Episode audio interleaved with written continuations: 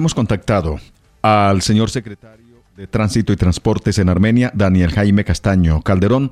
Doctor Castaño, buenas tardes, bienvenido al noticiero regional.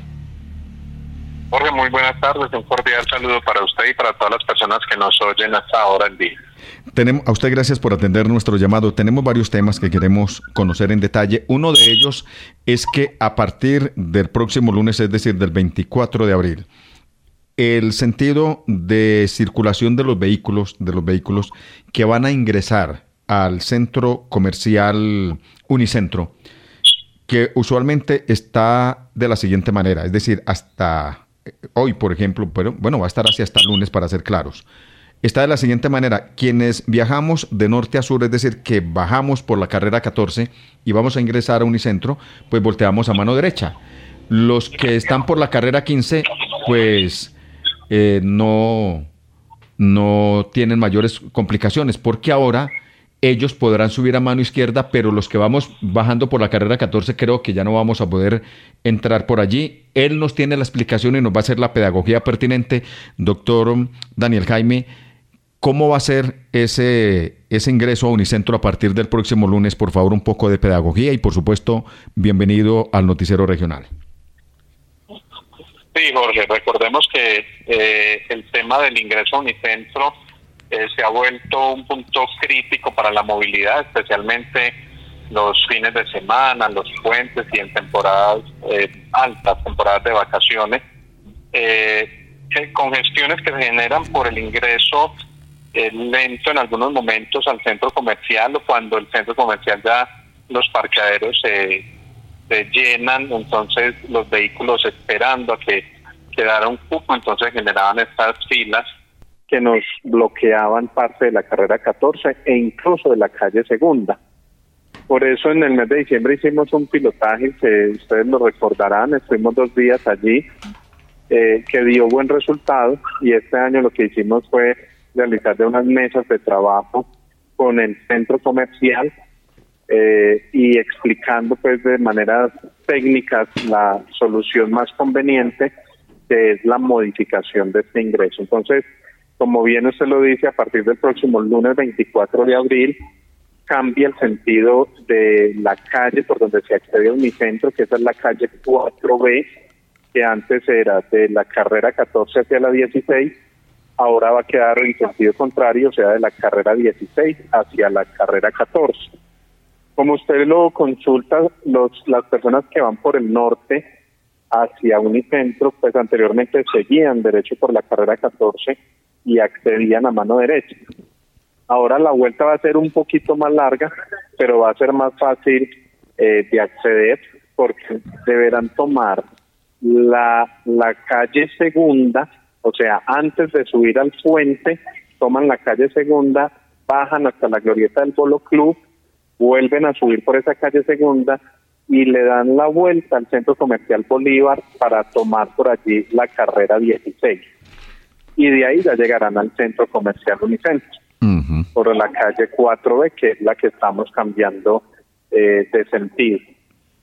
Muy bien. ¿Va a haber de pronto unas jornadas pedagógicas, es decir, que no vaya a haber allí ningún tipo de sanción para quienes intenten violar vía? Porque eso va a ser. A partir de lunes, quienes vayan a ingresar como tradicionalmente lo estamos haciendo, pues simplemente va a, contravenir una, una normativa y va a violar vía que tiene una sanción jurídica, por supuesto, tiene un, un, resultado jurídico y es una sanción económica. ¿Eso cómo se va a manejar, doctor Daniel Jaime? Toda esta semana se ha estado realizando un trabajo de socialización y educación. Hemos tenido el grupo de educación vial de la Secretaría trabajando allí eh, con las personas que ingresan al centro comercial, informándoles cómo va a ser el ingreso a partir de la próxima semana. A partir del lunes vamos a tener obviamente personal también nuestro ya con regulación y agentes de tránsito apoyando esta actividad y vamos a estar así durante una semana más y ya posteriormente ya sí se podrán imponer eh, infracciones a las personas pues que imprincan con esta norma. También se hizo esta semana, eh, Jorge, todo el trabajo de señalización, de hecho se está terminando el día de hoy. Aquí hay que agradecerle al Centro Comercial Unicentro por su compromiso, porque todos los costos eh, que se han tenido que asumir en temas de señalización los ha asumido el centro comercial con el fin de mejorar la movilidad en esta zona. Ah, qué bien. Es una excelente noticia. Doctor Daniel Jaime, hace poco se desarrolló un consejo extraordinario con un tema específico. Los taxistas, su seguridad, su protección, se han presentado algunos episodios, han sido agredidos, en fin. Inclusive, pues hay que recordarlo penosamente, pero hay que hacerlo. Han sido asesinados ya creo que dos taxistas en circunstancias bien, bien complejas. ¿Qué lograron concluir? Porque le escuché por allí un, un audio, un videillo a la señora comandante del Departamento de Policía Quindío y la verdad me, me produjo mucha curiosidad porque pues diríamos que es que son como tantas obviedades.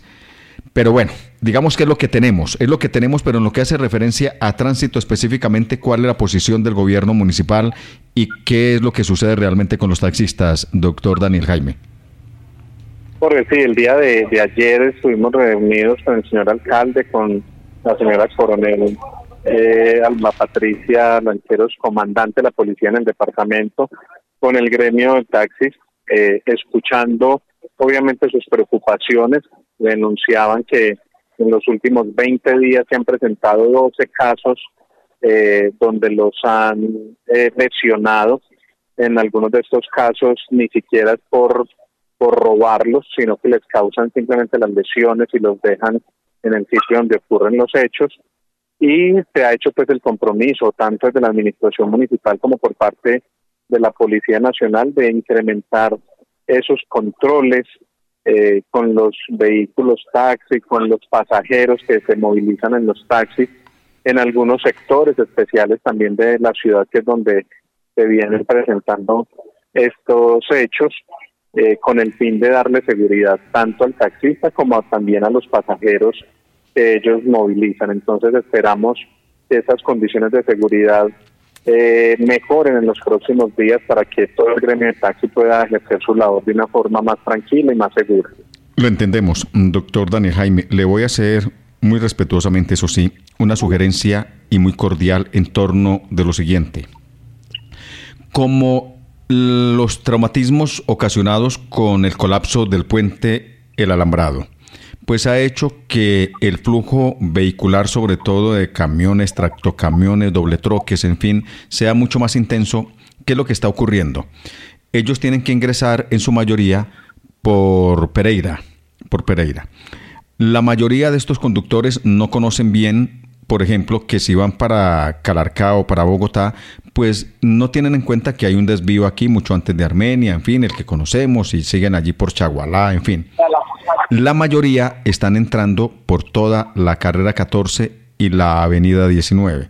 La sugerencia es la siguiente, tener por allí algunos um, reguladores de tránsito y de pronto ordenar una señalización bien, bien visible para que ellos se desvíen, porque mucho me temo, como este proceso va a tardar mínimo cuatro o cinco meses, es lo que ha dicho el Ministerio del Transporte, con un puente prefabricado, tal, en fin, estamos hablando mínimo de seis meses que va a haber traumatismos.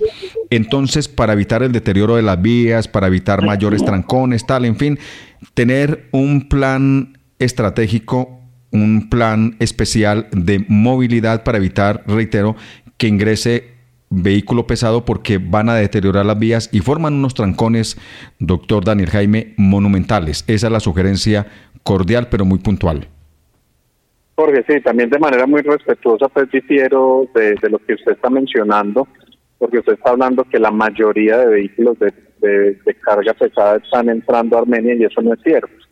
Eh, hay un control eh, también estricto por parte de la policía de carreteras que está desviando los vehículos hacia Chagualá, como en la vía alterna que está autorizada. Sí pueden haber algunos casos que, que, se han eh, perdido, por decirlo de alguna manera, y llegan a Armenia, pero nosotros estamos realizando monitoreos, no solo en ese sector de Oro Negro, sino también en el sector de Mercar, eh, para poder reorientar a esos vehículos hacia las vías alternas ya se tuvo una una reunión, perdón, esta semana eh, con Indías, una reunión que convocaron desde la gobernación del Quindío donde se le requirió a Invías mejorar la señalización de esa vía alterna para evitar precisamente que los vehículos eh, se pierdan, los conductores se pierdan y terminen eh, en las vías de, la ciudad de Armenia. Pero sí estamos realizando estos monitoreos y la verdad el flujo de vehículos pesados que ha llegado a la jurisdicción de Armenia y que no deberían estar en nuestras vías ha sido ha sido mínimo. Bueno, a ver, yo le digo, doctor Daniel Jaime, con el más absoluto respeto, eso sí. Primero, yo no miento y cuando usted dice que no es verdad es como si yo le estuviera diciendo una mentira y yo no suelo mentir y menos en asuntos periodísticos porque trato de ejercer un periodismo con todo el rigor y la responsabilidad social. Si a usted le comentó el Departamento de Policía de Carreteras que están haciendo esos controles, pues quiero comentarle lo siguiente. Ayer entonces fue la excepción. Hice un recorrido, inclusive con mi hijo Junior, que es abogado. Y estuvimos por allí pendientes. Yo no soy de tomar fotos y de hacer protagonismo y poner en redes y que yo soy Villalobos y que tal y que se está cayendo el mundo. Yo no lo manejo así. Pero, pero, no está funcionando entonces el Departamento de Policía de Carreteras con esos controles porque no los vi. Y una carga. Eh, pero fuerte. es una pregunta, Jorge. No, y le voy a dar la hora. consultaron a los, a los conductores para dónde iban? No, no, escúcheme yo, escúcheme un Bueno, porque es que es muy importante también tener en cuenta que no, pero Armenia no, recibe, no, pero, recibe este tipo de vehículos. Sí, no, no, pero Que los municipios eh, reciben este tipo de vehículos. No, pero doctor Daniel Esta semana yo lo escuché, la emergencia que se presentó, Sí, eh, obviamente los vehículos de, tran de, de Mm. carga, los vehículos pesados, pues están en, en el ojo de todo mundo y por un efecto psicológico los vemos eh, más que antes cuando no los teníamos presentes.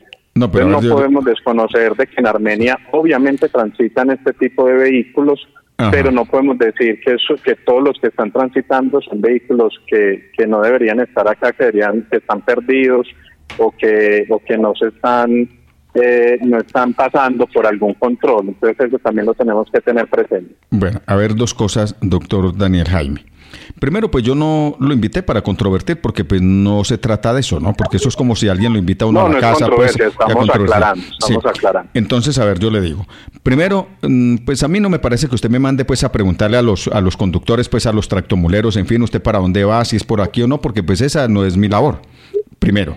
Segundo, que estén cumpliendo los señores de la Policía de Carreteras con rigor el trabajo, pues mm, ahí lo miramos porque, vuelvo y le digo, ayer, ayer, nada más, ayer, tipo 5 de la tarde, en fin, un flujo intenso de tractomulas y de camiones que estaban ingresando por toda la, por lo menos, por lo menos hasta las máquinas, es decir, hasta allí, hasta donde está el CAI de- del norte de la capital quindiana. Yo no estoy insinuando aquí pues que sea culpa suya, simplemente hice muy respetuosamente una sugerencia.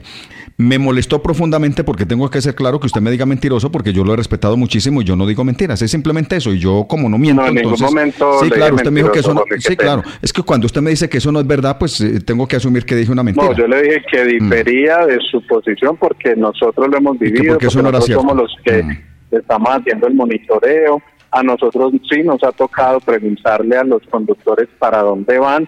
Entonces es muy bueno hacer esas aclaraciones, pero en ningún. Por momento supuesto. le dije mentiroso. Eh, eh, sí, si claro. le molesta, si le molesta que, que con cifras y, y- y con lo, con el trabajo que hemos hecho, pues eh, No, no me molesta. En No. duda lo que ustedes están diciendo, pues es No, no, diferente. no, no, y no me hay- molesta. pues, No, no me molesta. Lo que porque sí yo no que- puedo tampoco contestar lo que usted quiere oír, Jorge. No, no, no. Le agradezco mucho por su llamada y en otro momento entonces seguiremos aclarando.